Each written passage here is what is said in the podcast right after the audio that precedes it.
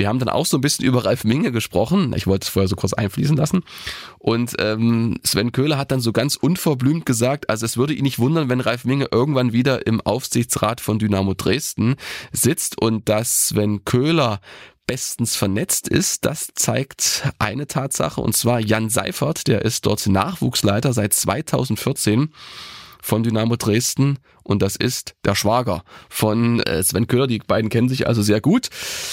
Ja, und pff, das ist ja eigentlich auch normal, dass äh, Ralf Minge irgendwann, also das ist ja, Ralf Minge ist irgendwo Dynamo, der hat jetzt seine Arbeit hier in Halle, klar, aber das ist ja auch nicht verboten, klar, kehrt er irgendwann zurück und ähm, kann mir auch gut vorstellen, dass es jetzt ähm, schon nach der Saison ist. Badkurvenversteher, der MDR Sachsen-Anhalt HFC-Podcast. Hallo und herzlich willkommen zu einer neuen Folge Badkurvenversteher, dem MDR-Podcast über den Hallischen FC. Mein Name ist Oliver Leister. Schön, dass ihr wieder mit dabei seid. Und mir zugeschaltet aus dem Studio Halle ist der einzig wahre Badkurvenversteher, Stefan Weitling. Hallo Stefan. Guten Morgen, Olli. Ja, wir nehmen auf äh, Mittwochmorgen, 9.11. am Tag nach dem Ingolstadt-Spiel. Über das wollen wir natürlich sprechen, genau wie über das Spiel gegen Waldhof Mannheim, über die Bilanz der bisherigen Saison und dann so ein bisschen einen kleinen Ausblick wagen, was der HFC in der Winterpause machen muss, um dann auch eine gute Rückrunde zu spielen. Ja, Stefan, Sieg gegen Mannheim, Niederlage gegen Ingolstadt. Womit fangen wir an? Mit dem Sieg, ne? Ich würde sagen, wir fangen an mit Mannheim. Was waren so deine Eindrücke vom Spiel? Ja, also war ein extrem wichtiger Sieg, da die ja auch dahinter alle gepunktet haben. Es hat so ein bisschen Ruhe verschafft beim HFC. Ähm, ich fand ganz interessant, dass äh, André Meyer die erste Halbzeit gegen Mannheim als Kack-Halbzeit äh, überschrieben hat. So kritisch hört man ihn selten. Glaube, es macht er immer dann, wenn er weiß, am Ende geht's trotzdem gut aus, dann kann sein Team öffentlich auch so eine kleine Schelte vertragen. Wobei Kack-Halbzeit ist, glaube ich, schon eine 5, oder? Was ist Kack-Halbzeit, Olli? Eine 5 auf jeden Fall, ja. Im ja. besten Fall. Und dabei haben sie in der Halbzeit zwei Tore geschossen. Der ist auch ganz gut. Und ich fand also, so so kackig war es jetzt nicht, klar, das waren äh, viele, ja, Fahrlich, Fahrlässigkeiten und Schludrigkeiten im Spielaufbau, die dann auch das Gegentor verursacht haben und Trotzdem waren aber auch in der ersten Halbzeit schöne, schnelle Angriffe drin. Erinnere ich mich da über die rechte Seite. Da gibt's einen Abschlag von, von Gebhardt. Kreuzer rückt so ein bisschen nach hinten und dann geht's quasi rasend schnell nach vorne und Zazar kann dann den Ball nicht kontrollieren. Also da gab's doch schon nette Offensivaktionen, aber eben nur nette und keine zwingenden. Deshalb, ähm, ja, ist auch egal. Am Ende ist es ja gut gegangen. Dank äh, vielleicht des Schiedsrichters können wir darüber diskutieren und dank einer sehr guten zweiten Halbzeit. Genau, Schiri ist das Stichwort. Ähm, ich habe es ähnlich gesehen wie du. Der HFC war da nicht so richtig gut im Spiel, hat sich da hinten auch ein, zwei Mal, abgesehen vom Gegentor, auch noch zusätzlich in die Bredouille gebracht. Also da hätte man sich jetzt auch nicht beschweren dürfen, wenn da noch ein Tor mehr gefallen wäre. Ja, aber das Tor fällt dann relativ überraschend, würde ich sagen, auf der anderen Seite durch einen Elfmeter, einen Handelfmeter. Äh, Zazar zieht aus, weiß ich nicht, 18, 20 Metern ab, trifft dann einen Mannheimer im Strafraum. Julian Riedel. Julian Riedel, ja, wie, wie hast du es gesehen? Na, erstmal muss man sagen, ähm, dass Zazar das auch ein Stück weit erzwingt. Also der Winkler mit der 22, der kann den Ball einfach vorher klären, macht er nicht so richtig, äh, hüpft da hoch, macht so eine Kerze, Zazar geht dazwischen, dann ballert der drauf, dann bekommt Riedel den sozusagen, ist ganz schwer, also ich glaube so Ellenbogen, Unterarm ganz leicht, Arm ist angelegt, aber der Unterarm so ganz leicht abgespreizt, glücklicher Elfmeter Elfmeter, äh, da will ich auch gar nicht groß drüber diskutieren. Ähm, glücklicher Elfmeter muss man nicht geben, kann man geben. Und am Ende macht's Kreuzer wieder souverän, dritter Elfer in dieser Saison zum dritten Mal verwandelt. Ja, ich habe es auch so gesehen. Also glücklicher Elfmeter trifft's, glaube ich, sehr gut. Hm, also so anhand der Fernsehbilder würde ich sagen, ich hätte ihn nicht gegeben, weil der Arm ist wirklich am Körper, die Distanz zum Schuss ist relativ kurz. Ja, ist auch ein Reflex vielleicht eher, ne? Hm. Aber es nützt ja nichts. Hm. Ja, nö, klar, wenn das, wenn das so entscheidet da weiß ich jetzt wieder nicht, eine so müßige Diskussion, wäre das mit Videobeweis durchgegangen oder nicht, aber klar ist auf jeden Fall, ich hätte den Elfmeter nicht gegeben, so vom Gefühl her, auch wie er stand. Also es ist eben keine Bewegung der Hand ja, irgendwie ja. zum Ball oder so, ne? Der Arm ist einfach mhm. im Körper und er trifft ihn am Körper. So, und er kann sich ja den Arm nicht abschnallen. Aber gut für den HFC. Gab auch andere Szenen in dieser Saison, wo wir immer mal gesagt haben, da war auch ein bisschen Pech dabei. Insofern hast du dir da das Glück vielleicht auch mal zurückgeholt und bist dadurch am Ende ins Spiel reingekommen, ja?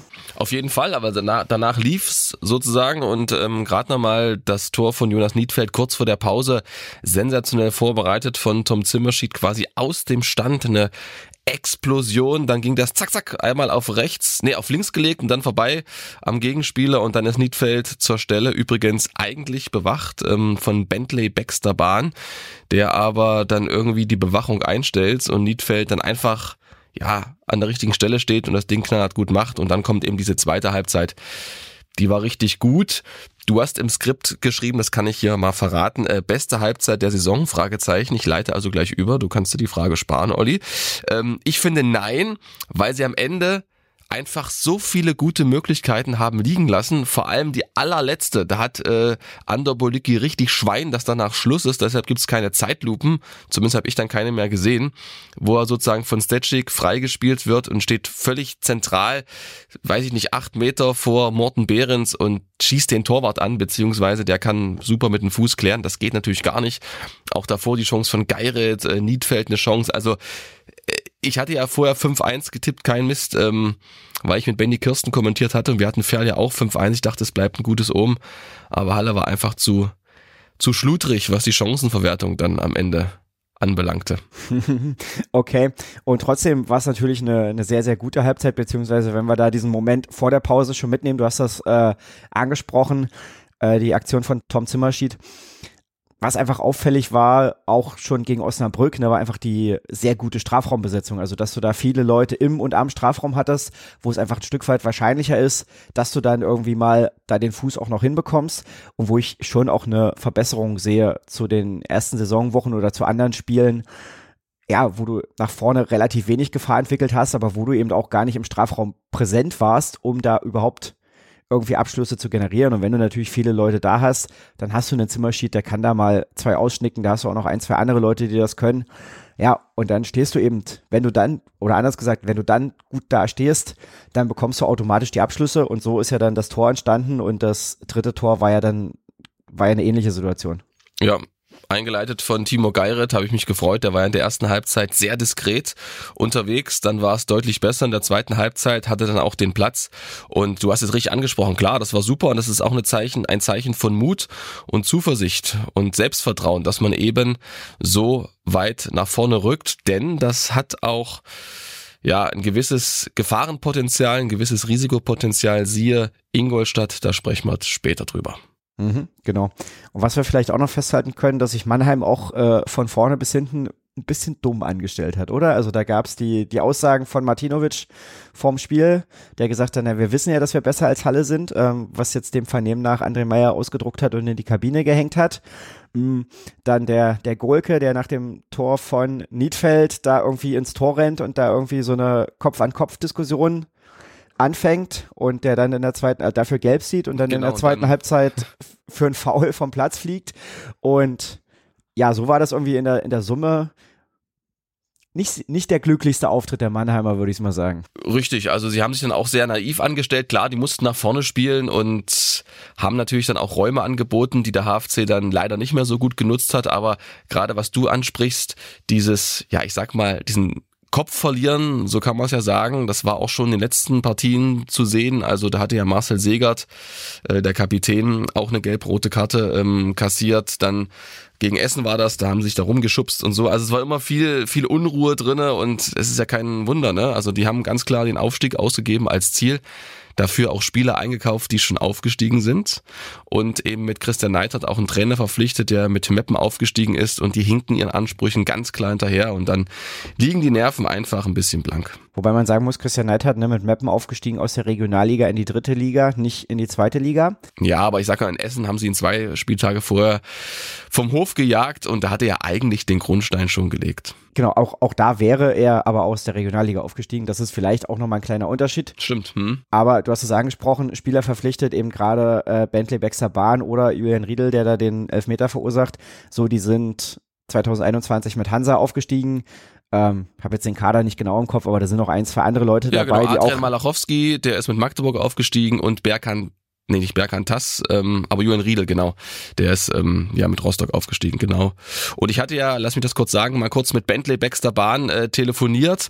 War ganz interessant, ähm, weil André Meyer hatte ja vor der Saison intensiv mit Bentley, Bucks, Bentley Baxter Bahn, ich sage jetzt einfach nur noch Triple B, ähm, telefoniert. Ähm, das haben mir sowohl Bahn als auch Meyer bestätigt.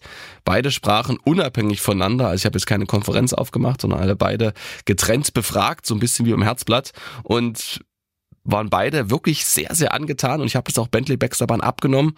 Hat gesagt, ein sehr guter Trainer, sehr überzeugend.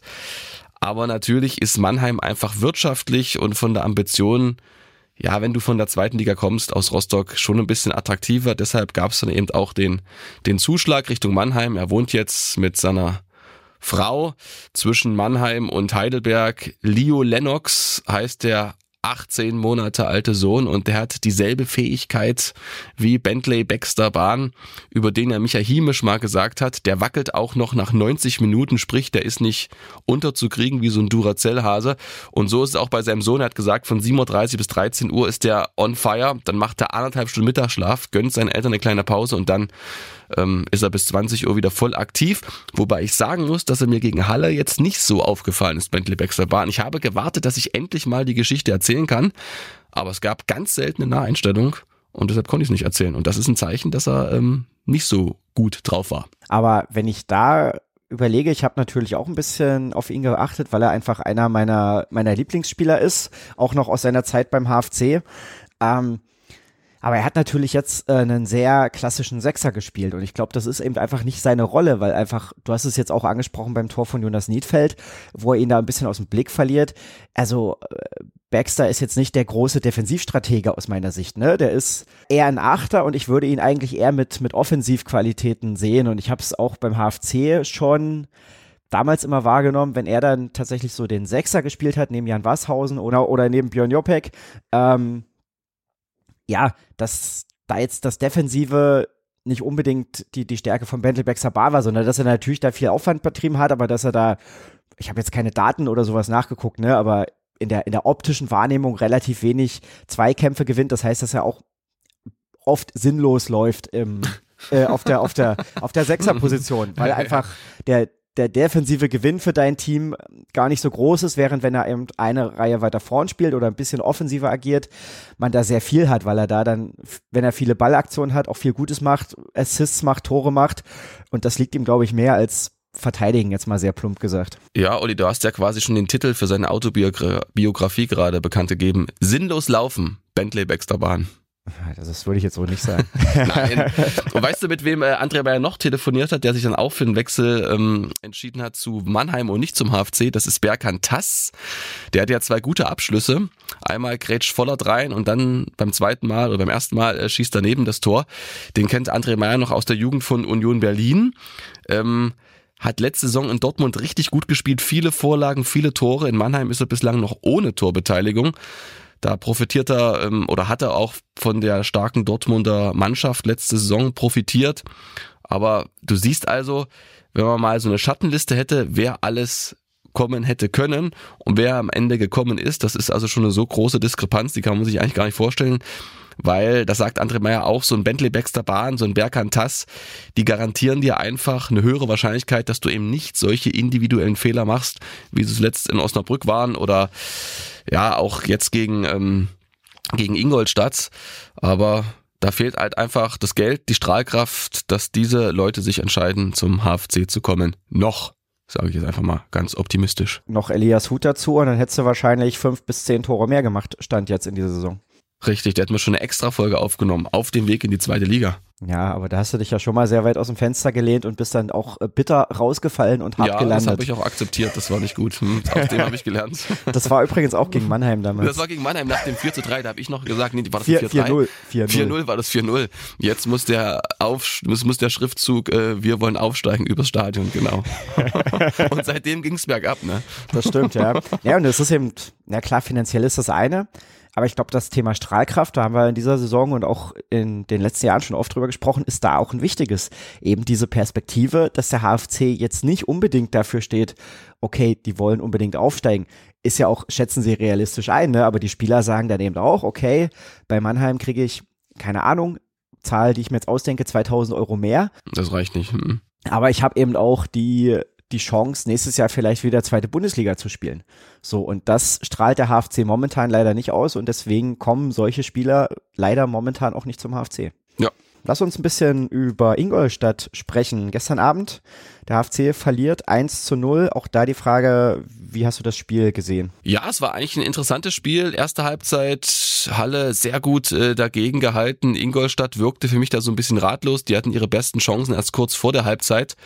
Und Halle hatte zwar keinen zwingenden Torabschluss, es gab diesen Schuss von äh, Nico Hu gleich in der dritten Minute, das war übrigens eine sehr gute Position. Ähm, Herzog öffnet da herrlich und dann äh, zieht er quasi äh, weiß ich nicht, aus 20 Metern ab und dann geht der Ball aber deutlich daneben. Aber insgesamt hat Halle immer wieder viele Ballbesitzphasen gehabt. Sie haben sich sozusagen den Gegner vom Leib gehalten. Man darf nicht vergessen, Kreuzer und Landgraf, die etatmäßigen Außenverteidiger, sind ähm, erkrankt ausgefallen, Halle umgestellt, können wir gleich nochmal drüber reden. Und äh, das war eine gute erste Halbzeit. In der zweiten Halbzeit ist man seinem Stil eigentlich treu geblieben.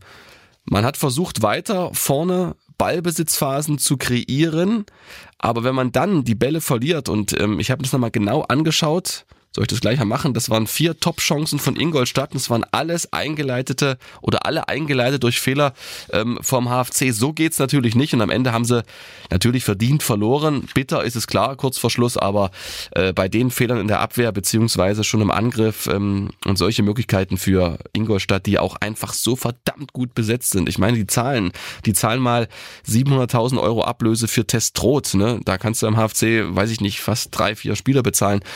Ähm, das zeigt einfach auch die wirtschaftliche Kraft von Ingolstadt und deshalb finde ich es auch gar nicht so schlimm, da zu verlieren mit der Besetzung und äh, mit den Vorzeichen. Unentschieden wäre geil gewesen, so ein richtig dreckiges 0-0, aber ja, sollte nicht sein. Ja, ich sehe es ein bisschen wie du. Lass uns gleich, du hast es angesprochen, über den Ausfall der beiden Niklasse, Kreuzer und Landgraf sprechen.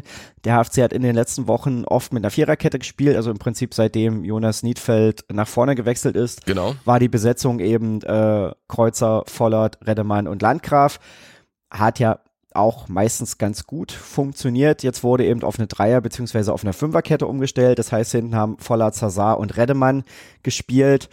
Und ja, da ist die Stabilität so ein bisschen flöten gegangen, ne? Na, in der ersten Halbzeit fand ich das gar nicht so. Also da kann ich mich an keine zwingende Chance erinnern. Bis auf die letzten Minuten hatte ich gesagt, das war okay in der ersten Halbzeit.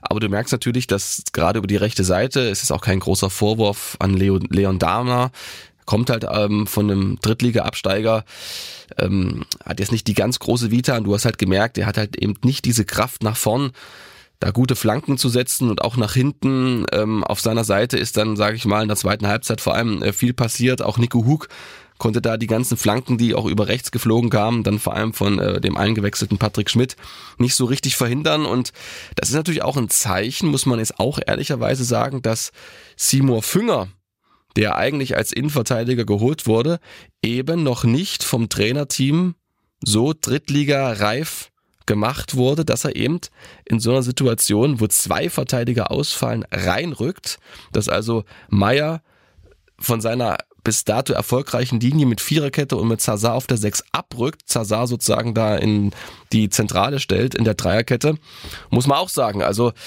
das ist dann auch eine Qualitätsfrage, was man eben noch für andere Verteidiger hat. Und die sind anscheinend nicht so, dass sich André Meyer zutraut. Und so eine Konstellation hat der FC noch nie gespielt. Und dann wird's halt in der zweiten Halbzeit immer dünner. Ja, die Qualitätsfrage, da werden wir gleich im, im Halbzeitfazit, ist ja noch nicht Halbserie, aber äh, wir ziehen trotzdem schon mal ein Fazit, da werden wir gleich noch drüber sprechen. Ja, was ich äh, noch ganz auffällig fand, es gab immer mal so ein, zwei Momente, ähm, wo das Spiel auch zugunsten des HFC kippen können, beispielsweise rund um die 50. Minute. Da gab es so zwei Chancen. Einmal war eine Situation, wo wieder über die linke Seite der HFC durchkommt, da kommt der Pass in die Mitte, so und gegen Mannheim War das von, machen von Stetschik sozusagen, ne? Und dann, Von dann Stetschik, genau. Niedfeld, Niedfeld legt quer, aber er kommt da irgendwie der andere nicht ran. Ja, ja, so Genau, und, das. und gegen Mannheim machst du aus so einer Situation das Tor. Äh, hier klappt's eben nicht und dann hast du wirklich ein, zwei Minuten später hast du gleich noch einen Abschluss gehabt, wo du so ein bisschen das Gefühl hattest, okay, wenn sie jetzt ein Tor machen und Ingolstadt, die hatten ja zuletzt auch keine gute Phase und das ist Zweimal angesprochen, verloren. Mhm. so, die waren jetzt auch nicht nicht wirklich überzeugend in der ersten Halbzeit. So, also das hätte dann vielleicht dem HFC wieder so einen Push gegeben und dann hätte es sein können, ne? aber wäre, wäre Fahrradkette.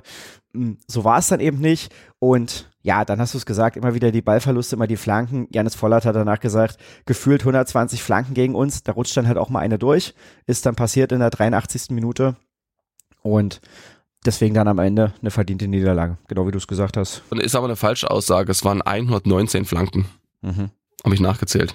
Nein, aber was, pass auf, jetzt möchte ich jetzt trotzdem nochmal sagen, also diese vier Großchancen, eigentlich waren es fünf Großchancen plus das Tor in der zweiten Halbzeit von Ingolstadt. Die erste Kopacz, kurz nach der Halbzeit, läuft er so ein bisschen ähm, parallel zur Abwehrreihe, zieht ab, Gebhardt hält, das ist okay, das kann man nicht besser verteidigen, weil der Schuss einfach geil ist, hätte man vielleicht noch einen Schritt hingehen können oder so. Aber dann, ähm, die Chance von Kostli, ähm, das sind vier Stationen Abschlag äh, vom oder ab nee, kein Abschlag, sondern er passt von hinten raus, der Keeper der Ingolstädter, dann sind es vier Stationen, Halle kommt überhaupt nicht in den Zweikampf, ist viel zu weit weg, Kostli ähm, zielt, äh, schießt dann los und ähm, Gebhardt hält und Kosti fällt dann noch so über die Bande, ist glaube ich diese Szene gewesen. So hätte man auch, wenn man ein bisschen mehr Zugriff gehabt hätte und äh, da ein bisschen näher dran gewesen wäre, am Gegner verhindern können. Die zweite, diese Riesenchance von Domboja, wo er das leere Tor nicht trifft. Ne? Halle, das ist mir auch aufgefallen. Lob an Janis Vollert, der hinten super Grätschen fabriziert und immer wieder mit Tempo-Dribblings nach vorne geht in die, in die Hälfte des Gegners. Das war so, nach einer Stunde ungefähr dribbelt er an, nimmt Leon Dahm auf der rechten Seite mit und der vertändelt den Ball und dann laufen sie in diesen Konter. Hinten sind sie völlig ruiniert ähm, von der Abwehrordnung her und dann trifft halt zum Glück aus HFC-Sicht Domboja das Tor nicht. Aber Dahmer darf diesen Ball da nicht verlieren und er hatte ja eigentlich schon mal so eine Situation gegen Aue, wo er an der Eckfahne in der 89. Minute den Ball auch vertändelt und Aue dann sozusagen zum Ausgleich kommt. Dann die ähm, nächste Szene, das war, ähm, das muss ich mal überlegen, genau, Kopacz, der rennt ja dann sozusagen einmal komplett ähm, durch die HFC-Hälfte und zieht äh, knapp vorbei. Kannst dich erinnern? Ja. Diese, diese Szene. Genau. Ähm, da ist vorher Halle im Angriff mit Louis Samson, ne, der keine schlechte Partie gemacht hat, können wir auch noch was dazu sagen. Dann auch nicht ein 100% optimalen Beispiel, aber so schlecht ist er nicht, auf Aaron Herzog, der will gleich weitergeben auf links, schießt aber den Gegner an und dann passiert's. Halle ist da mit so vielen Spielern vorne, dass sie überhaupt nicht mehr am Ende in die Zweikämpfe kommen und ähm, dann war es noch so ein bisschen Uneinigkeit, wer nun den Kopacz angreift. Und das vierte, das war diese direkt nach der Einwechslung von Geiretz und Denis da gibt's einen Abschlag von Felix Gebhardt, der ist nicht genau genug, der landet auf dem Kopf von einem Ingolstädter. Dann rückt Reddemann raus, verliert den Zweikampf gegen äh, Patrick Schmidt, das ist natürlich ein Top-Spieler. Und dann fehlt Reddemann natürlich hinten und Vollert kann es mit seiner Sensationsgrätsche gerade noch bereinigen. Also er ist für mich, für mich eh der Mann mit den geilsten Grätschen beim HFC, Jannis Vollert. Aber das will ich einfach nur sagen. Und dann natürlich das Gegentor da ist auch nochmal ein interessanter Aspekt. Ähm, Sören Reddemann, der hat gelernt. Der hat ja gegen Osnabrück einen Tunnel bekommen beim Ausgleich. Er hat gegen ähm, Mannheim einen Tunnel bekommen beim, beim 1 zu 0 und André Meyer hat ihm schon nach dem ersten Tunnel gesagt, Sören, Beine zu und Augen zum Ball. Und beim Gegentor gegen Ingolstadt, ja, da macht er das, aber er macht einen ganz kleinen Tick zu spät gegen Kostli. Er macht die Beine einen ganz kleinen Tick zu spät zu. Deshalb rutscht der Ball da noch irgendwie so halb durch und Kostli kann noch mal rankommen. Samson ist dann zu spät, dann kommt die Flanke rein, Halle hinten ungeordnet. Beziehungsweise der Bächter hat sozusagen ähm, das Näschen stiehlt sich von seinem Gegenspieler weg und köpft rein. Also alles vermeidbare Tore, aber eben alles auch ein Zeichen dafür, dass ähm, es eben diese allerletzte Qualität beim HFC nicht hat, um gegen solche Spitzenmannschaften wie Ingolstadt zu bestehen, ist aber jetzt auch keine Riesenerkenntnis. Bisschen Pech gehabt, ne? ja, genau. Olli, Mensch, sag mal, was du ja raushaust erst. Sinnlos laufen, Autobiografie, dann Pech gehabt, die nächste Autobiografie. Du bist ein kleiner Verleger. Hm. Wahrscheinlich, ja. Nee, aber äh, hast du, hast du gut beobachtet, genau diese Situation zeigt dann eben auch einerseits ja die fehlende Eingespieltheit bei der Defensive in dem Fall. Das. Zeigt ein Stück weit, dass du dann eben die beiden Niklasse, Kreuzer und Landgraf nicht so einfach ersetzen kannst und das zeigt aber auch, und das wird uns gleich noch beschäftigen, das Thema, ja, dass dann doch einige Spieler, und du hast eben sehr, sehr viele Regionalligaspieler geholt, den Sprung in die dritte Liga bislang nicht geschafft haben, ne? Und dass man das dann eben auch in solchen Phasen des Spiels merkt. So ist es. Und ähm, da ist jetzt die Frage, was machen? Also wollen wir gleich drüber sprechen oder Gerne, wollen klar. wir einen anderen Punkt vor? Ja, genau. Sprechen wir gleich drüber. Ähm, Ralf Minge war bei den Kollegen ja von Magenta im Interview vom Spiel und hat äh, äh, Alexander Küpper, äh, Kollege vom MDR auch, der auch für Magenta arbeitet, nochmal nachgefragt, ähm, wie es nun ausschaut mit den Transfers und hat Ralf Minge sich doch schon erstaunlich bedeckt gehalten, hat gesagt, ja, also das ist jetzt in Anführungsstrichen Top-Spieler, so sinngemäß auf dem freien Markt gibt, das ist eher unwahrscheinlich. Wir brauchen ja welche, die uns weiterhelfen und finanziell ist es ja eh nicht so. Also das klang es nicht so danach. Vielleicht ist es aber auch ein bisschen Taktik, um von vornherein den Preis zu drücken. Ich weiß es nicht. Naja, aber Fakt ist, da musst du eben rein. Also du hast jetzt Leon Dahmer zum Beispiel auch angesprochen, der ist ziemlich gut in die Saison gestartet, aber hinten raus ist das auch immer weniger geworden. Ne? Ähm, keine Ahnung, Geiret ist auch, was unseren Fans in der Facebook-Gruppe immer wieder auffällt, wo man sagt, wenn der zum Beispiel eingewechselt wird, ja, das bringt jetzt selten nochmal den krassen, krassen Push fürs Spiel. Da sind auch, oder äh, Müller, ja, mittlerweile auch komplett abgetaucht. So, also wo du dann einfach von der Bank auch sehr wenig Optionen hast. Also ich glaube, in der Startformation plus der erste Wechsel und der zweite vielleicht noch hat der HFC mittlerweile eine Variante gefunden, wo er ganz gut zurechtkommt. Richtig. Die Punkte, die Punkte aus den letzten Spielen zeigen das auch. Aber André Meyer hat dann als Trainer relativ wenig Möglichkeiten, das Spiel nochmal irgendwie positiv zu beeinflussen, weil die, die dann reinkommen, das meistens nicht machen. Ja, das muss man auch sagen. Als ich die Bank gelesen habe, Haarlang und Bierschenk überhaupt nichts gegen die Jungs, aber es sind natürlich de facto immer noch ein Stück weit A-Junioren sind es nicht mehr, sind ja im Profikader, aber du weißt, was ich meine, ne? Also das, die sind sonst normalerweise nicht mit dabei. Ja, und dann ist noch auffällig, bevor wir sozusagen noch ein bisschen mehr ins Halbzeitfazit oder ins äh, Zwischenfazit gehen, diese große Diskrepanz zwischen Heimstärke und Auswärtsschwäche beim Hallischen FC. Zu Hause hat der HFC 14 seiner 16 Punkte geholt, steht in der Heimtabelle auf Platz 7, hat ein klar positives Torverhältnis, wo natürlich jetzt die jüngsten Ergebnisse 3-0 gegen Bayreuth, 3-1 gegen Mannheim, 5-1 gegen Ferl damit reinspielen. Aber ja, zu Hause ist der HFC äh, absolut konkurrenzfähig, auswärts dagegen bislang zwei Punkte, Platz 19. Nur Mannheim ist schlechter. Warum hat man gesehen am Wochenende?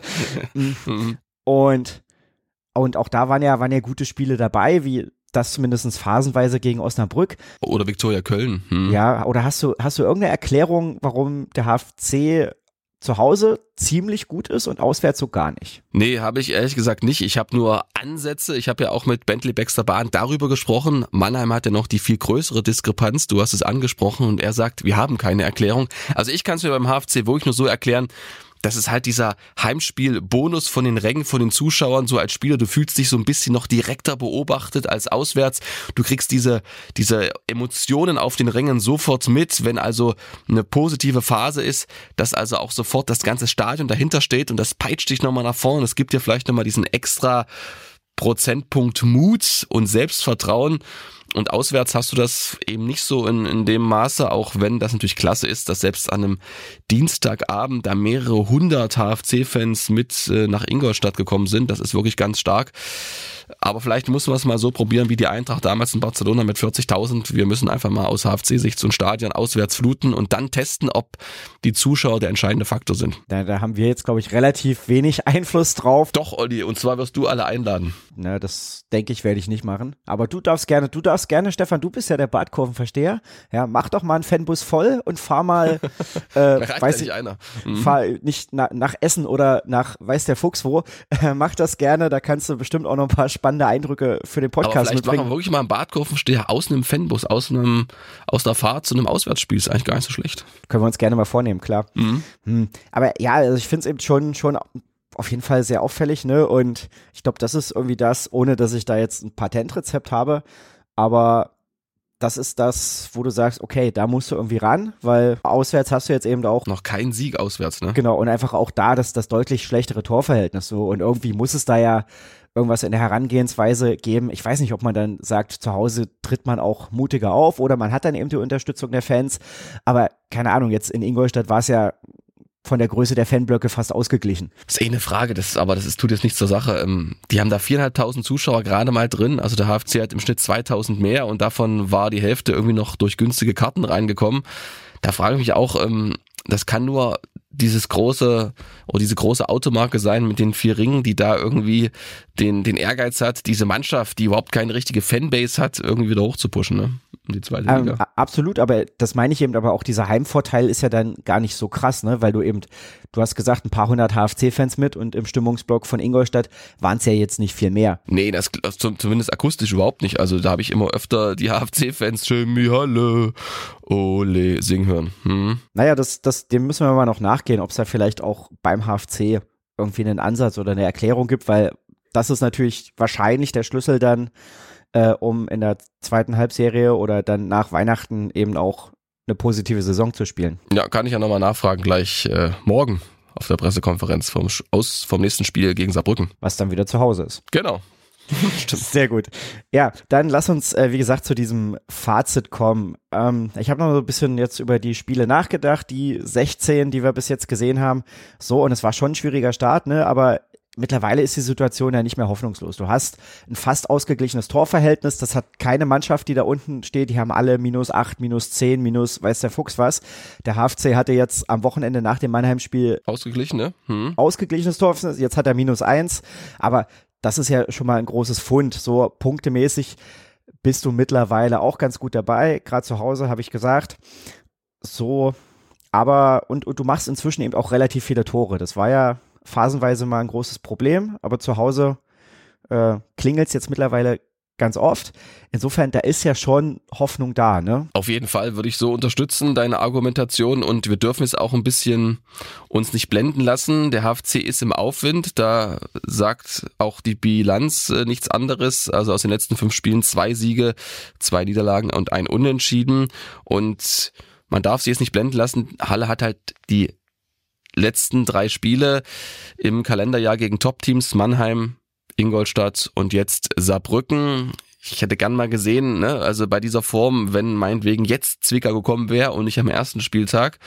Ähm, aber das ist alles müßig. Ich glaube, man sieht immer wieder, dass die spielerischen Ansätze da sind, dass Halle diesen Spielstil von André Meyer immer weiter verinnerlicht, dass der zu Hause erfolgreich ist, teilweise auch begeistert, das muss man sagen. Also das war wirklich ein aufregendes Spiel in der zweiten Halbzeit mit viel Ho und was man eben so sich erhofft, so ein Raun, was wieder das Stadion geht, das hat er phasenweise geschafft, aber es fehlt eben einfach die Konstanz. Und das hat das Spiel auch gegen Ingolstadt äh, gezeigt, bei aller individuellen Klasse der Bayern wenn Halle das irgendwie geschafft hätte, sie haben es ja versucht mit viel Glück und Können und Leidenschaft und Kampf zu verteidigen, aber da einen Punkt zu holen, wenn man eben diese Fehler, die ich beschrieben habe, in der eigenen Vorwärtsbewegung, wenn man halt Ingolstadt es nicht so leicht macht zu kontern, dann wäre da mehr drin gewesen. Kurzum, es muss mehr Konstanz rein.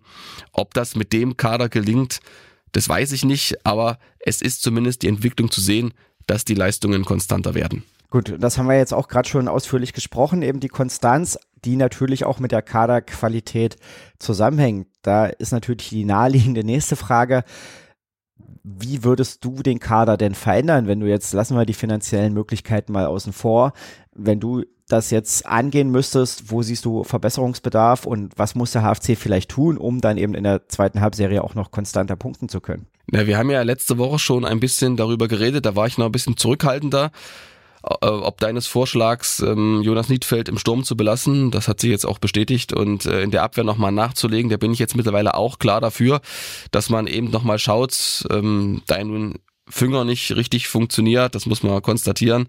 Und ähm, auch Sören Reddemann, wir müssen jetzt auch ehrlich sein, jetzt nicht die aller, aller, allerbesten äh, Leistungen bringt. Er hat immer gute Phasen mit dabei, hatte auch gegen ähm, Ingolstadt den Abschluss, wo er nach vorn gedribbelt ist ich will jetzt auch die Spieler nicht schlecht machen, das ist kein, keine Frage, aber sind halt im Leistungssport und Sören Redemann, der ist auch 26, hat in Wiesbaden gespielt, in Chemnitz, der hat jetzt mehr Verantwortung dadurch, dass Jonas Niedfeld nach vorne rückt und wird er die so richtig, wird er der so richtig gerecht, weiß ich nicht, also manchmal so ein bisschen zu spät und so, deshalb ähm, ist es glaube ich so, dass man da schauen wird nach einem Innenverteidiger, der dann hinten den Laden zusammen mit Janis Vollert in der Innenverteidigung äh, zusammenhält.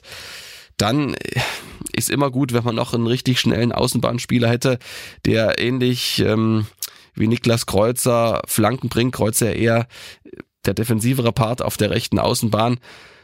Sowas wie Braden Manu, das hat einfach extrem gut getan vor zwei Jahren, als er in der Rückrunde kam. Weil über links müssen wir ehrlich sein, Nico Hug, der arbeitet, der macht, aber ist jetzt kein Flankengott und auch die Flankengenauigkeit ist jetzt nicht so die aller, aller, allerbeste. Hat einen Elfmeter rausgeholt, hat immer wieder gute Aktionen, keine Frage, aber das ist auch dann der einzige auf links sozusagen. Tja, und dann ist die große Frage, ähm, was macht man im Sturm?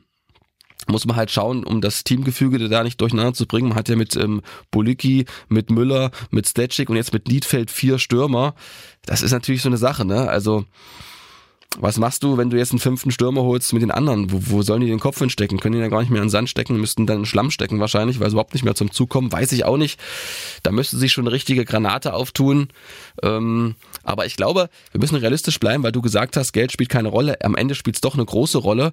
Und man wird sehen, wenn man jetzt meinetwegen einen super ähm, Stürmer bekommt, dann kann vielleicht Niedfeld wieder in die Abwehr gehen und dadurch hat sich dann diese Position erledigt. Also ich glaube, es wird auf gar nicht so viel auf gar nicht so viel Position etwas äh, passieren, vielleicht ein, zwei. Hm, ist auch mein Gefühl, wobei, wenn man das jetzt so erzählt hast, man festhalten kann, dass der HFC im Mittelfeld und gerade da im Zentrum relativ gut besetzt ist, ne? Das hast du, hast du jetzt nicht angesprochen. Da hast du eben Zazar, da hast du Herzog. Ja, der macht's gut, auf jeden der, Fall. Der mhm. mittlerweile auch wieder stark ist. So, Zazar hat jetzt ein bisschen gefehlt, weil er dann eben in die Abwehr rücken musste. Ähm, aber da hast du auch mit, mit Geire und mit äh, Dennis, hast du ja, Möglichkeiten, die du bringen kannst, Leute, die äh, zocken können. Tom Zimmerschied ist dann natürlich auch überragend, kann man mittlerweile fast sagen, in dieser Saison. So, je nachdem, wie man seine Rolle interpretiert, ob man die noch als Mittelfeld sieht oder als Stürmer. Ja, er ist schon, sag ich mal, im offensiven Mittelfeld jetzt und eigentlich überall. Den kannst du überall rumbeamen. So, und ja, dann, du hast es gesagt, letzte Woche haben wir besprochen, okay, da müsstest du vielleicht nach einem Innenverteidiger gucken.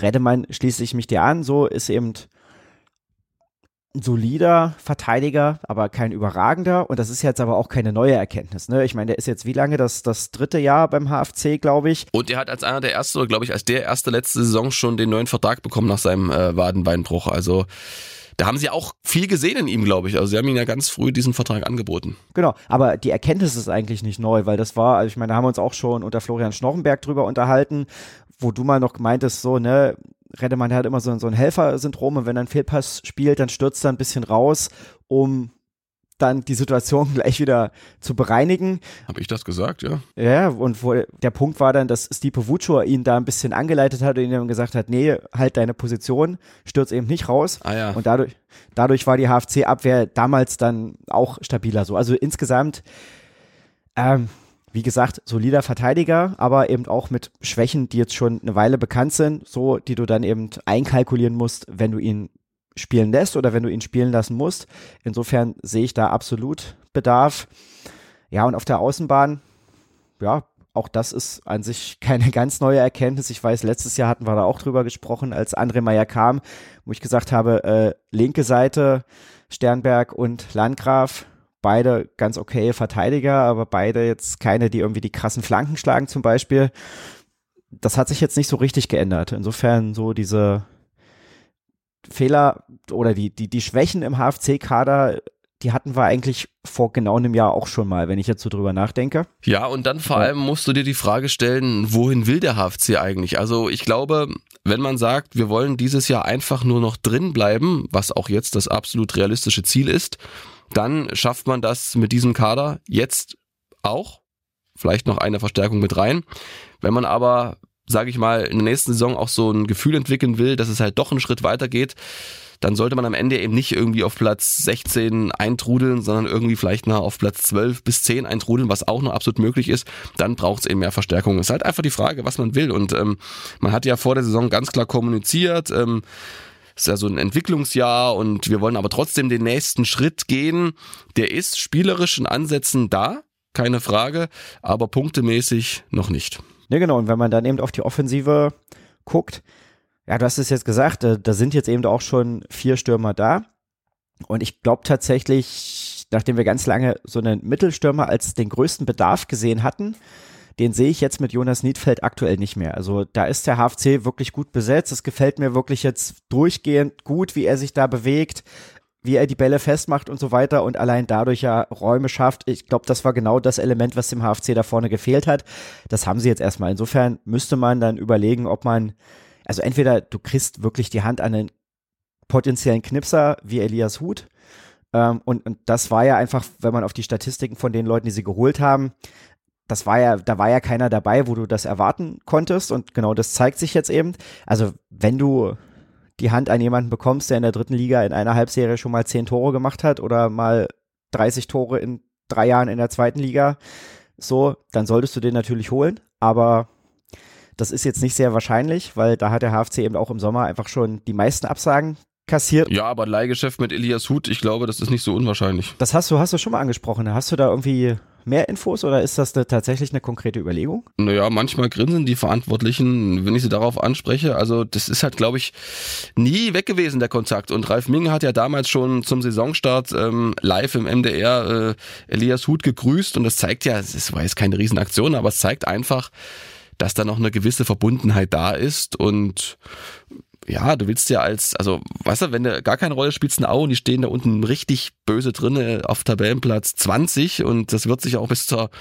ähm, zur WM-Pause nicht groß ändern. Und dann ist die Frage, ob er dann derjenige ist, der unten Aue da unten rausschießt. Das hängt auch vom Trainer ab. Und wenn der sagt, du, ähm, pff, der Neue, der dann wahrscheinlich kommt, weil Carsten Müller wird nicht weitermachen als Interimstrainer, dafür ist die Bilanz zu schlecht. Wenn der sagt, ähm, mein lieber Elias, ich habe noch mit Tetschi, mit äh, Jastremski und mit Besong drei andere Stürmer.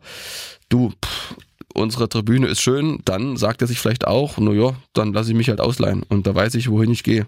Hm. Oder wechselt dann vielleicht doch fest zum HFC, ne? Also so eine Ausleihe, weiß ich gar nicht, ob das Warum nicht?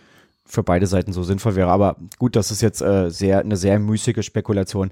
Genau. Aber auf jeden Fall, ja, halten wir fest, also in der Verteidigung ist irgendwie und insbesondere eben in der Innenverteidigung irgendwie Bedarf da und auf der linken Außenbahn und tatsächlich mit, wenn diese Ergänzungen klappen sollten, dann kann man einigermaßen hoffnungsvoll äh, in den restlichen Teil der Saison gehen, der ja einfach noch der größere Teil der Saison ist. So ist es. Ja. Wer waren für dich die Überraschung der Hinrunde? Soll ich eine Person nennen oder darf ich zwei nennen? Du darfst zwei nennen. Dann äh, fangen wir an mit meiner Nummer eins. Das ist auch die Nummer eins im HFC-Tor, Felix Gebhardt. Ähm, unbeschriebenes Blatt, keine Profi-Einsatzzeiten bekommen beim FC Basel und dann schlägt er ein. Klar, er hat äh, gerade gegen Mannheim ein, zwei, ja, Schlampigkeiten drin gehabt im Spielaufbau, aber sonst ähm, macht er eine großartige Saison mit ganz vielen spektakulären Paraden und vor allem wenn man mal sich diesen Schuss anguckt von Kopacz, den habe ich auch drin. Du kannst ja sozusagen diese kurze Zusammenfassung vom HFC-Spiel gegen Ingolstadt nochmal online stellen, verlinken mit der Seite, kurz nach der Halbzeit Kopacz-Schuss und dann springt der Gebhardt mit einer wahnsinnigen Sprungkraft, als ob er Federn unter den Schuhen hätten nach links und bekommt an diesen Gewaltschutz wirklich noch die Fingerspitzen dran und die knicken auch nicht weg, sondern die bleiben irgendwie hart. Und er lenkt den Ball um den Pfosten. Das ist nur eine von vielen Paraden, macht ein gutes Stellungsspiel, kommuniziert von da hinten gut, ähm, ist manchmal auch sehr mutig. Ähm, das will ja André Meyer sehen, ist da wirklich 20, 30 Meter vor seinem Tor, beteiligt sich da am Spielaufbau. Also für mich die Überraschung der Saison nicht, sondern der Hinrunde. Und ähm, die andere ist Jonas Niedfeld, dass man ähm, ja jetzt auf einmal vorne so aktiv ist und so überzeugt, das hätte, glaube ich, keiner gedacht.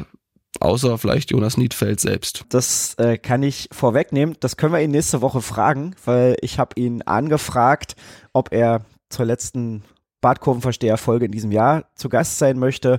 Und die Chancen sind offenbar ganz gut, dass er dann auch. Er muss, er muss, er muss. Naja, müssen muss er gar nichts. Doch, aber wenn Olli Leister anfragt, müssen alle kommen ich habe das Gefühl, dass er möchte. Das ist zumindest das, was ich bis jetzt rausgehört habe. Deswegen bin ich da relativ positiv, dass wir nächste Woche Jonas Niedfeld genau das fragen können. Und ja, äh, ich bin da eigentlich, kann da gar nichts ergänzen, weil das für mich auch genau die positiven Rausreißer dieser, dieser Hinrunde waren. Und als Enttäuschung der Hinrunde da möchte ich jetzt gar keinen einzelnen Spieler nennen, weil ich ihnen da, glaube ich, ein bisschen Unrecht tun würde. Ich würde äh, als Enttäuschung der Hinrunde die HFC Bank äh, ins Rennen schicken. Und da meine ich jetzt explizit nicht Trainer André Meyer oder das Trainerteam, sondern tatsächlich ein bisschen die, die Qualität des Kaders oder eben der Impuls, der von den Einwechselspielern leider meistens nicht kam. Ja, finde ich gut, so ein bisschen die Verantwortung in Anführungsstrichen auf mehrere Schultern zu verteilen. Ja, das tut mich da auch mal schwer. Also generell auch vorn mit Sören Rettemann, wenn er es jetzt hört. Ich meine, ich kann immer leichter herquatschen. Ne? Ähm, ich bin selber kein Fußballer. Aber wir müssen natürlich auch hier so ein bisschen kritisch die Sache analysieren und deshalb ähm, ist es auch so, wie du sagst, ähm, die Bank, können wir ja trotzdem kurz ansprechen, Sebastian Müller, ich meine, der war bis vor einem Jahr bei einem Bundesligisten unter Vertrag. Jetzt ist es ein Zweitlig Zweitligist, Arminia Bielefeld. Und da gab es große Lobeshymnen im Vorfeld. Und André Meyer war auch zuversichtlich, dass es was wird, weil er ja bei seinen vorherigen Stationen in Braunschweig und Osnabrück eher als Außenstürmer gespielt hat auf der rechten Außenbahn und Meyer ihn umfunktionieren wollte zum zentralen Mittelstürmer, der also mit dem Rücken zum Tor spielt. Das gab am Anfang große Abstimmungsprobleme, das ist dann besser geworden, aber dann fehlten halt einfach die Tore, ne? Und er hat ein Tor gemacht gegen Zwickau und eins erzwungen gegen Aue. Das ist das, was so ein bisschen ähm, von ihm hängen bleibt, aber das heißt ja nicht, dass es nichts noch werden kann. Also manchmal ist es so, dass es eine Aktion braucht und er blüht auf, weil er ist nicht umsonst deutscher Junioren-Nationalspieler gewesen. Und Bielefeld ist ja auch nicht blind im Scouting und äh, nimmt so einen Mann unter Vertrag und der hat ja auch schon zweimal Bundesliga gespielt. Ja, dann Elias Löder, der es leider auch noch nicht richtig geschafft hat. Äh, wenn er kommt, dann nur von der Bank. Ähm, weiß auch nicht, ähm, er hat einen, gegen 1860 kam er rein, einen tollen Schuss abgefeuert an die Latte. Wenn er da mal ein Tor schießt, dann geht vielleicht auch ein bisschen mehr. Ich glaube, er ist bemüht, der ackert viel. Der hat auch Luis Samson, muss man auch ehrlich sagen. Erfahrung von fast 100 Zweitligaspielen. Völlig außen vor, jetzt zuletzt gespielt gegen Ingolstadt, aber nur, weil eben zwei ausgefallen sind. Ähm, ja, das ist sicherlich auch ein bisschen schade, zumal es ja am Anfang hieß, er ist gut drauf, hat diesen Sommer intensiv genutzt, hat tolle Werte im Laufen, in der Kondition, aber irgendwie funktioniert es nicht so richtig, wobei André Meyer auch ganz klar sagt, das Verhältnis Meyer Samson, das ist intakt, also das merkt man ja auch beim Training sozusagen, da wird nicht geschmollt, aber natürlich ist er auch ein Stück weit enttäuscht, das ist doch völlig klar. Er kam letzte Saison da lief es schon nicht so, wie er sich vorgestellt hat und jetzt geht das so weiter. Ne? Definitiv. Gut, ich glaube, da können wir das äh, Thema Halbzeitfazit oder ich sage immer Halbzeitfazit, ne, aber ihr wisst, wie ich es meine, liebe Zuhörerinnen und Zuhörer, weil die das 16-Spiele-Fazit heißt das eigentlich. Das 16-Spiele-Fazit, nennen wir es so, weil ja jetzt einfach die Zeit vor Weihnachten bald endet und äh, die Zeit nach Weihnachten in meinem Kopf einfach traditionell die Rückrunde ist. Deswegen äh, müssen wir das so nennen. Lass uns zum Abschluss noch ein bisschen über Ralf Minge sprechen. Da gab es heute eine Bildschlagzeile, dass er eventuell zurück zu Dynamo Dresden gehen könnte. Hast du davon auch schon was gehört und wie wahrscheinlich ist das aus deiner Sicht? Ist wirklich kein Quatsch jetzt. Ich habe gestern mit äh, Sven Köhler telefoniert, ähm, weil ich ja immer mal ein bisschen rumhorchen will bei den alten Legenden. Alt sind sie nicht, aber Legenden sind sie. Sven Köhler, ähm, dem geht's erstmal gut. Schöne Grüße hier äh, rein in den Badkurvenversteher. Er verfolgt den HFC natürlich weiter. Mit beiden Augen ist er auch bestens informiert. Ähm, war ganz interessant. Er ähm, ist ja jetzt immer noch Trainer in, in Auerbach. Die sind ja leider abgestiegen, sind jetzt in der Oberliga sind dort im Mittelfeld, neun Punkte, äh, neunter Platz, äh, ausgeglichene Torbilanz, drei Siege, vier Unentschieden, drei Niederlagen. Und ähm, ist irgendwie manchmal so ein bisschen schade. Ne? Ist eigentlich so ein guter Trainer. Hat es ja auch in Chemnitz gezeigt mit Platz fünf und beim HFC sowieso. Aber er nimmt seine Rolle einfach an, hat trotzdem weiter Spaß und das ist krass, ne? Er ist zum Beispiel gestern Abend zum Training losgefahren und nimmt dann erst mal drei Spieler mit. Weil die sozusagen ihr Spritgeld zahlen sollen, das sind ja ersparen sollen, das sind ja alles ähm, Spieler, die vorher im Nachwuchs von Chemnitz gespielt haben oder Talheim oder Zwickau und überall sind das ja alles, sage ich mal, eher A-Junioren, die Sven Köhler da zur Verfügung hat. Und, und jetzt komme ich zu deiner Frage. Wir haben dann auch so ein bisschen über Ralf Minge gesprochen. Ich wollte es vorher so kurz einfließen lassen. Und ähm, Sven Köhler hat dann so ganz unverblümt gesagt, also es würde ihn nicht wundern, wenn Ralf Minge irgendwann wieder im Aufsichtsrat von Dynamo Dresden sitzt und dass Sven Köhler bestens vernetzt ist, das zeigt eine Tatsache und zwar Jan Seifert, der ist dort Nachwuchsleiter seit 2014 von Dynamo Dresden und das ist der Schwager von ähm, äh, Sven Köhler, die beiden kennen sich also sehr gut. Ja, und pff, das ist ja eigentlich auch normal, dass äh, Ralf Minge irgendwann, also das ist ja, Ralf Minge ist irgendwo Dynamo, der hat jetzt seine Arbeit hier in Halle, klar, aber das ist ja auch nicht verboten, klar, kehrt er irgendwann zurück und ähm, kann mir auch gut vorstellen, dass es jetzt ähm, schon nach der Saison ist. Klar. Fände ich ganz spannend. Ich meine, Ralf Minges Vertrag läuft nach allem, was wir wissen, halt auch noch bis zum Sommer. Insofern wäre er dann sogar frei wäre für mich, wenn es tatsächlich so kommen sollte, aber so das nächste Indiz oder der, der nächste Versuch auch der HFC-Führung, der dann wieder, ich möchte nicht sagen, der gescheitert ist, aber der dann wieder nicht so richtig funktioniert hätte, weil du hast damals äh, Ralf Heskamp rausgeschmissen, oder erstmal demontiert und dann rausgeschmissen und hast ihm gesagt, ja, du holst eben Ralf Minge, der im Osten einfach nochmal einen größeren Namen hat, eine größere Strahlkraft. Da habe ich noch gesagt, ähm, das ist die letzte Patrone von Rauschenbach, habe ich selber noch gesagt, ne? Genau. Was ich so erzählt habe früher, Mensch. Ja, aber wir beschäftigen uns einfach schon unfassbar lange in diesem Podcast mit dem HFC, ja. Sieben Jahre mittlerweile. Ähm, und naja, wenn das dann so sein sollte, ich meine, im besten Fall, wir haben gerade drüber gesprochen, steigst du nicht ab in die Saison. Wenn es blöd kommt, dann steigst du ab. So, dann geht Ralf Minge vielleicht wieder, wissen wir jetzt auch noch nicht. Wir haben ihn jetzt noch nicht dazu befragt, was er dazu denkt. Aber ja, also das wäre dann auch schon wieder irgendwas, was irgendwie nicht funktioniert hätte und dann. Ja, aber du kannst jetzt auch nicht sagen, nicht funktioniert hätte. Also ich meine, Ralf Minge, dem werfe ich jetzt nicht vor, dass er jetzt tatenlos äh, die Hände in den Schoß legt. Ähm, es sind ja ein paar nee, gute möchte, Transfers möchte mit dabei. Also ganz kurz, Tom Zimmerschied, den hat er ausgegraben irgendwo in Österreich. Also das ist natürlich einer, der vielleicht nächste Saison schon zweite Liga spielt will jetzt keine Lanze brechen, auch Kreuzer ist gut gewesen. Klar kann man immer sagen, hätten noch mehr kommen müssen und alle sind nicht gut. Ähm, sehe Sebastian Müller oder auch die anderen, die gekommen sind. Ähm, ja, aber dann weiß ich immer nicht sozusagen, welcher Sportdirektor hat denn sage ich mal, mit dem gleichen Budget noch bessere Ideen. Ich weiß es dann immer gar nicht so genau, was man eben noch machen kann, weißt du? Ich habe dir Aber vorhin erzählt, wen André, warte ganz kurz, ich habe dir ja vorhin erzählt, wen André Meyer alles kontaktiert hat, der Bentley Baxter Bahn, Berkan Tass sind nur zwei von ganz wenigen, die eigentlich auf der Liste standen und ähm, die wären mit einem anderen Sportdirektor auch nicht gekommen. Am Ende entscheidet einfach die Kohle. Nee, ich wollte jetzt äh, gar nicht sagen, dass dann Ralf Minge nicht funktioniert hat, sondern dass die Idee, die die Vereinsführung mit ihm hatte, nicht funktioniert hat. Ach so, ich hätte dich ausreden lassen sollen, Oliver. Ja, das habe ich jetzt zweimal versucht, noch dazwischen zu bringen, aber. ich, ich ließ mich nicht abbringen, tut mir leid. Hm. So, jetzt Bühne frei für Oliver. Da hast du natürlich recht, sozusagen. Ja, ich hätte einfach nur zuhören müssen. Hm. Ja, so eben, ja, dass das dann vielleicht die Gegebenheiten sind, aber die Idee war eben eine andere und so wurde es ja uns auch verkauft, ne? Ja, das stimmt. So eben die größere Strahlkraft, der größere Name im Osten, auch eine Expertise bei einem, bei einem wirklich großen Verein, wo, ich meine, Ralf Heißkamp war vorher bei Kiel und bei Osnabrück, das ist eben nochmal ein kleineres Umfeld als zumindestens Dynamo Dresden, so, und wo du dann halt gehofft hast, und der hat schon bei Bayer Leverkusen gearbeitet und die Vernetzung, so, und aber Stand jetzt, und wenn er tatsächlich im Sommer gehen sollte, dann ist diese Idee einfach wieder nicht aufgegangen, und das war mein Punkt, dann bin ich sehr gespannt, welche Ideen man denn dann noch hat, weil dann aus meiner Sicht hat dann auch die aktuelle HFC-Führung eigentlich alles probiert und ist aber ja doch nicht von der Stelle gekommen. Ja, ich glaube, wenn, wenn das eintritt und Ralf Minge geht und André Meyers nach wie vor Trainer, kann ich mir das sehr gut vorstellen, dass er das in Doppelfunktion erstmal ausführt.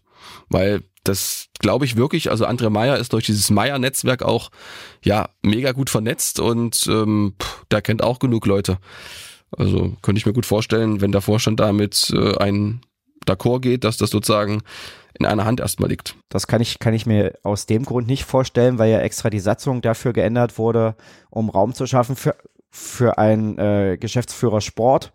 Und diese Stelle ich weiß gar nicht, wie da, wie da der aktuelle Stand ist. Da gab es ja, das wurde auf der Mitgliederversammlung beschlossen und pipapo musste dann irgendwo noch äh, beim Amtsgericht ein Ständer hinterlegt werden und so weiter. Was ah, du bist aber informiert, Mensch. Das ist erstaunlich aber. Hm. Da weiß ich jetzt gar nicht, aber da war ja die Idee, soll es eben diese beiden Geschäftsführer geben, einen kaufmännischen und einen sportlichen. Und deswegen kann ich mir das nicht vorstellen, dass das in Personalunion mit dem Trainer, egal wer der Trainer ist, zusammengelegt wird. Hast mich überzeugt, Olli, da war ich zu äh, vorschnell. Soll ich noch was, soll ich noch eine Anekdote zu äh, Ralf Minge erzählen? Sehr gerne. Ich war bei ihm zu Hause. Und wie war's? Aber er war nicht da. Nein, ich habe, ich habe ähm, ähm, mit Fabian Brenner, geschätzter Kollege und Freund, äh, eine Radtour gemacht. Wir sind die berühmte Meißner 8 gefahren. Tolle Radrunde rund um Meißen ich sage jetzt nicht genau wo. Und äh, da sind wir durch diesen Ort gekommen und ich habe mich daran erinnert, dass mir Ralf Minge am Anfang seiner Zeit erzählt hat, dass er dort wohnt. Und da haben wir rumgefragt, wo denn ähm, die Sportdirektorin und Dynamo-Legende Ralf Minge wohnt und dann haben wir den Tipp bekommen und waren dann sozusagen bei ihm. Also das ist ein toller Vier-Seitenhof und äh, mega schön gelegen, wirklich über der Elbe, guckst runter sozusagen, siehst hinten Radebeul und ähm, auf der anderen Seite Meißen, also richtig, richtig, richtig schön. Er war aber nicht da und dann kam auf einmal ähm, jemand mit einem Rasenmäher und da habe ich in die Augen geschaut und ich dachte, das muss der Sohn von Ralf Minge sein. Das war der Sohn von Ralf Minge. Ähm, Stefan Minge, herzliche Grüße, der uns da ganz nett empfangen hat, da im Innenhof. Und da haben wir ein bisschen äh, geplaudert. Er ist äh, Trainer in Wilsdruff seit dieser Saison. Und ähm, ja, war sehr nett. Und dann sind wir da abgefahren. Naja, sehr schön. Gut, ich denke, wir können auch langsam abfahren in diesem Podcast. Äh, wir haben fast äh, 55 Minuten jetzt weg. Vielleicht noch ein ganz kurzer Blick auf Saarbrücken. Ist dir da irgendwas im Bewusstsein, was jetzt vielleicht entscheidend sein kann für das Spiel gegen den HFC? Nee, ich denke einfach, das wird ähnlich wie gegen Mannheim laufen. Da bin ich jetzt positiv. Also ich glaube wirklich, dass man Saarbrücken schlagen kann. Die haben zwar wieder den Anschluss äh, nach oben gefunden mit äh, Rüdiger Ziel, dem Interimstrainer, aber da war auch mal 0-0 dazwischen gegen Meppen. Also die sind nicht stabil. Ich habe die gesehen äh, gegen äh, Dynamo Dresden. Da haben sie zwei Offensivaktionen gehabt, die am Ende den Sieg äh, ausgemacht haben. Also die sind schlagbar mit Konzentration, mit Kampf und mit Unterstützung von den Rängen. Und dann würde man mit ähm, wie viel 19 Punkten in die Pause gehen nach 17 Spielen. Das wäre ja, das wäre die Pflicht sozusagen und ähm, von den Punkten her, um da nicht unten nochmal reinzugeraten. Tabellarisch meine ich unter den Strich und das wäre einfach toll. Und dann gibt's die Pause. Nee, da gibt's noch ein Spiel gegen äh, Einheit Halle, ne? ESG. Genau. Und dann ist Päuschen, dann ist Türkei und dann geht's weiter schon im Januar. Gegen Rot-Weiß Essen. Das ist auch so ein Spiel, auf das ich mich schon sehr freue irgendwie. Aber glaube erst in Essen, oder? In Essen, genau, aber, aber einfach so von der, von der Konstellation her, von der Stimmung her. Und dritte Liga fängt ja dann, glaube ich, als erstes an nach der Winterpause. Insofern hat man da vielleicht auch noch ein bisschen mehr Aufmerksamkeit. Und ich glaube, das könnte so jetzt ein Sieg gegen Saarbrücken, du hast es gesagt, und dann ein Sieg in Essen. Oh, ich so durch. Hm. Vor, vor, vor so einer äh, Traumkulisse dort und mit, mit Sonderzug von den HFC-Fans und so weiter. Und dann kann das nochmal so der Auftakt in eine richtig tolle Saison werden. Olli, Mensch. Du machst dir richtig Geschmack auf 2023. Sehr gut. okay. Gut, dann äh, wollen wir heute zum Ende kommen. Ich habe es angesprochen, nächste Woche hoffentlich Jonas Niedfeld zu Gast. Falls ihr es noch nicht getan habt, liebe Zuhörerinnen und Zuhörer, ihr könnt uns abonnieren in der ARD Audiothek, bei Apple, bei Spotify, im Podcatcher eurer Wahl. Fast überall sind wir zu finden, genau wie auf unserer Homepage mdr.de im Bereich Sport. Es gibt auch eine Facebook-Gruppe zu diesem Podcast, die heißt auch Bartkurvenversteher, kommt da sehr gerne rein, diskutiert mit uns. Ähm, ihr merkt, dass eure Anregungen und eure Diskussionspunkte, die lassen wir hier auch immer wieder gerne mit einfließen. Stellt Fragen an unsere Gäste, so wie zum Beispiel Jonas Niedfeld. Und dann möchte ich mich bei euch bedanken, heute wieder für eure Aufmerksamkeit und fürs Dranbleiben beim Badkurvenversteher. Und Stefan, dir ganz vielen Dank für deine Radkilometer, deine Geschichten und deine äh, äh, Gedanken rund um den Hallischen FC. Sehr gerne und bis bald, Olli. Ciao, ciao. bis dann, ciao. Badkurvenversteher, der MDR Sachsen-Anhalt HFC-Podcast.